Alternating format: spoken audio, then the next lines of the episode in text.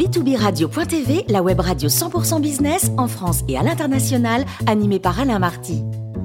Bonjour à toutes et à tous, bienvenue à bord de B2B Radio.tv. Vous êtes 49 000 dirigeants d'entreprise abonnés à nos podcasts. On vous remercie d'être toujours plus nombreux à nous écouter chaque semaine. Aujourd'hui, nous accueillons Claude Sérillon, journaliste et écrivain. Bonjour Claude. Bonjour. Alors, nous allons parler de l'impact de la crise du Covid sur les ressources humaines, Claude. Et eh oui, car nous n'avions pas prévu ça, pas pensé une seule seconde qu'une telle marée allait renverser nos habitudes, les jours et les nuits, les transports, le travail, la parole et tous les sens qui font de nous des êtres ayant un besoin permanent de ressources humaines attentives, à l'écoute, proches, visibles. La pandémie a précipité une nouvelle forme de vie en société, où la vue, le toucher, l'ouïe s'absentent de nos faits personnels comme de nos emplois la dématérialisation avait engagé, il est vrai, une transformation profonde de l'administration, toujours tatillonne, vorace en paperasse et autres normes chaque année nouvelles et souvent contradictoires, donc lassante pour les usagers, qu'ils soient simples citoyens ou dirigeants de société. Au nom de la simplification, parce que les moyens technologiques le permettaient, et, prenait de plus en plus de formes euh, inédites, capables de digérer à vitesse inconnue jusqu'alors, c'est-à-dire à marche forcée que les entreprises, les flux financiers et réglementaires, les ministères et les échanges commerciaux se sont mis en ordre numérique. Et tant pis pour les traînards. Or, les traînards sont nombreux. On estime à un peu moins de 25% de la population française quand même le nombre de personnes soit récalcitrantes au clavier et autres ordinateurs, soit réfractaires aux apprentissages des logiciels. Les offres d'explication sont restées bien en deçà du besoin.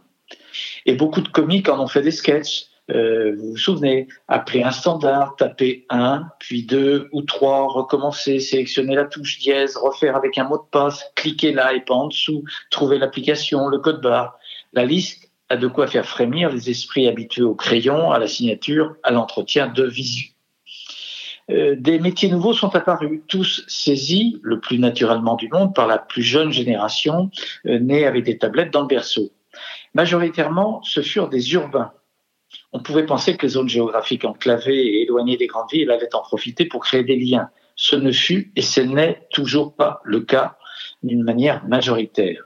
La fibre est encore loin de couvrir tout le territoire, la méconnaissance des pratiques sur Internet n'est pas rare, il en est même qui se glorifie de n'y entendre que goutte. Au-delà de ce constat immédiat qui doit à terme long terme, court terme, se réduire, ne serait-ce que par la disparition des plus âgés, des personnes ayant quitté la vie sociale active et ne souhaitant, et ne souhaitant pas succomber à la frénésie du net, il demeure quelques interrogations sur ce qui est apparu crûment depuis plus d'un an, depuis l'arrivée du virus et ses conséquences économiques et sociales. L'appel à l'aide des moins sachants du click and collect.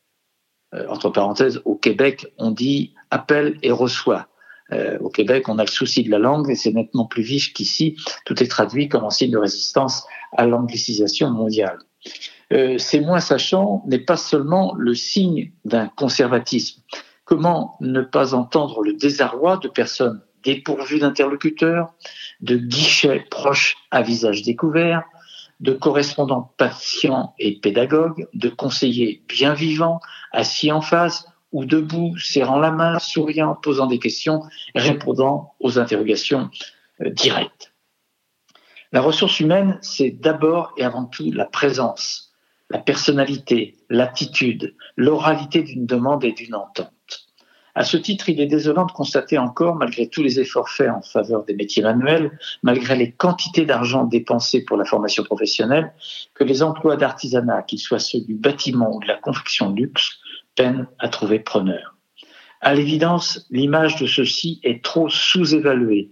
Le besoin de ces métiers qui se transmettent par l'apprentissage, l'exemplarité des gestes, le savoir de la matière traitée est essentiel pour une société où la modernité ne peut évacuer la tradition.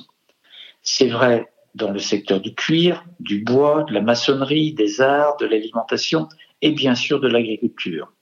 Ces secteurs s'adaptent en usant des moyens numériques, mais ces derniers ne peuvent remplacer la subtilité d'une main, la souplesse des bras, l'intelligence de la production d'objets nécessitant de longues heures de préparation.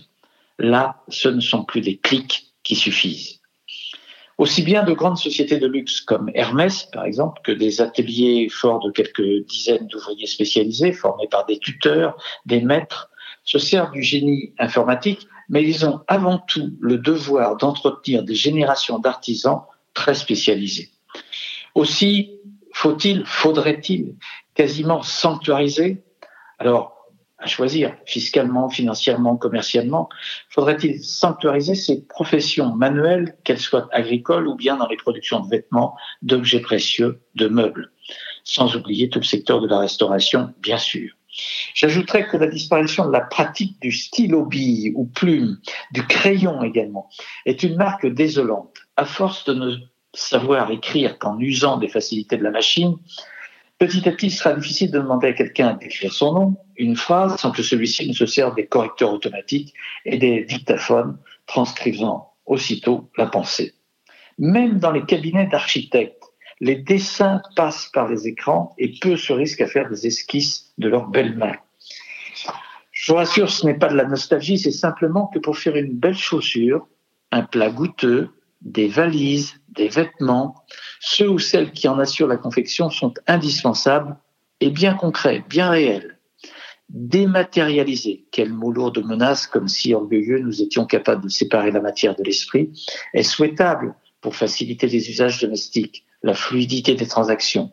Mais, mais, son territoire doit demeurer hors de portée de professions qui chaque jour apportent une forme d'humanité, dans notre environnement. Merci beaucoup Claude Serillon pour ce billet d'humeur. Je rappelle que vous êtes journaliste écrivain, tout le monde vous connaît, mais on va quand même le rappeler. On a le plaisir de vous retrouver chaque mois à bord de b2b radio.tv.